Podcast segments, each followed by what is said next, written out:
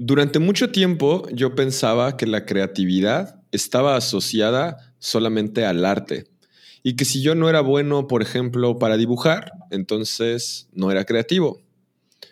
¿Tú te consideras una persona creativa? Descúbrelo en este episodio. Si tú también eres parte de los locos que creemos que los emprendedores podemos cambiar al mundo con nuestras ideas y empresas, estás en el lugar correcto. En esta tribu impactamos de manera positiva, agregando valor a la vida de las personas, generando nuevas oportunidades de empleo y viviendo la vida plenamente. Soy Rubén Gallardo y te doy la bienvenida a Emprendedor de Alto Impacto.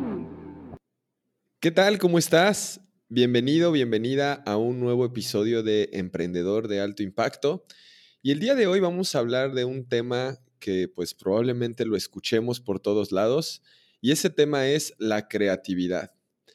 Y, lo que te quiero platicar un poquito es la concepción que yo tenía alrededor de la creatividad y la que tengo actualmente, porque me parece que esto es súper importante para que encontremos nuestro verdadero potencial creativo, ¿no? Entonces, pues como te platiqué ahorita al inicio, yo he sido y soy, sigo siendo súper malo dibujando, tengo muy mala letra, y por lo mismo, durante mucho tiempo, no sé, probablemente inclusive hasta cuando estaba en la universidad, yo no me consideraba una persona creativa. Mis habilidades, vamos a decir, manuales nunca fueron las, las mejores. Y pensaba, como te dije al inicio, que la creatividad era algo solo para artistas, para pintores, para escultores. Eso es lo que yo veía como creatividad. No sé si tú también hayas llegado a pensar eso, pero con el paso del tiempo y, mientras he estado trabajando en mis propios proyectos, me di cuenta que la palabra creatividad realmente pues viene de la palabra crear. Por lo tanto, alguien creativo es alguien que tiene la capacidad para crear o inventar algo. Y cuando me hice consciente de esto, entonces me di cuenta que sí soy una persona creativa. Y, y, ya fue cuando me di cuenta la diferencia entre que seas artístico o creativo.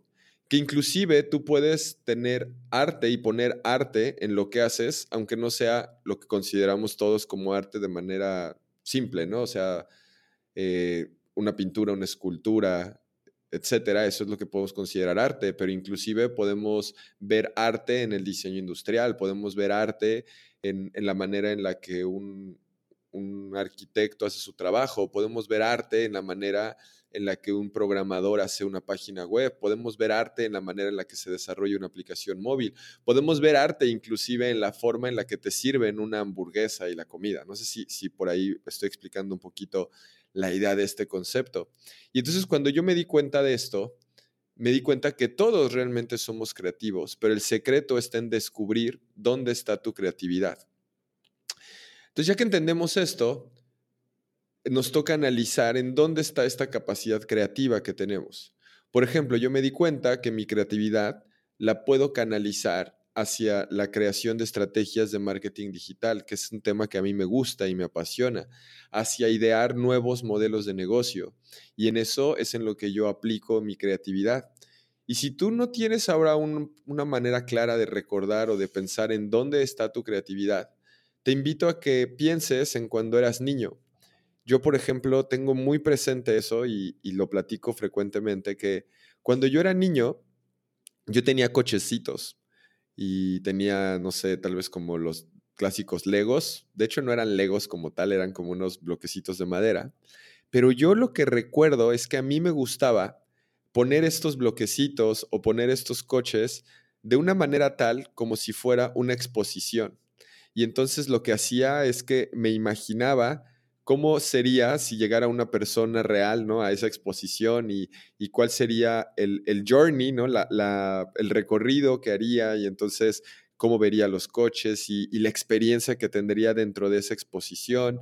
Y lo mismo cuando creaba tal vez este, alguna casita con, con este material que te platico de maderitas.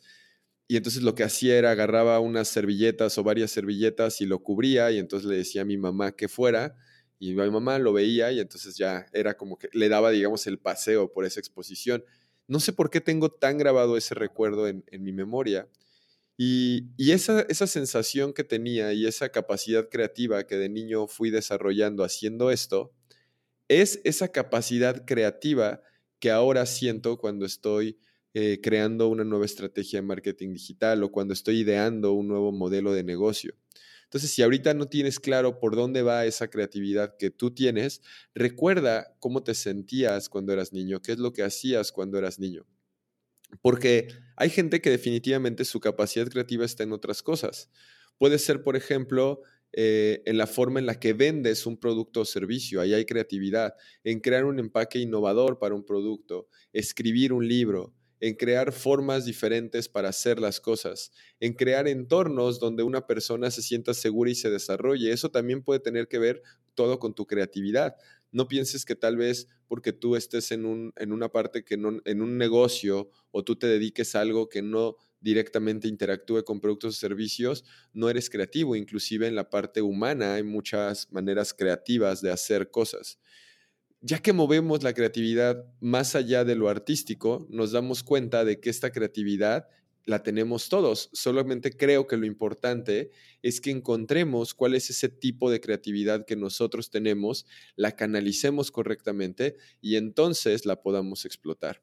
Y creo que aquí cabe hacer la diferenciación entre qué es creatividad y qué es, innovación, que justo ayer me, entrevistaba eh, una persona para un libro que está haciendo de, emprendimiento e innovación en México. Y me pregunta, para ti, ¿qué es creatividad? ¿Qué es innovación? Y hasta me recordó mi primer semestre de la universidad porque teníamos una materia que se llamaba creatividad e innovación, que fue bastante divertida. Tengo muy presente que hicimos un puente de espagueti y solamente puedes usar espagueti, era el único material que podías utilizar, y pegamento, ¿no? Y la idea era que resistiera X veces su peso.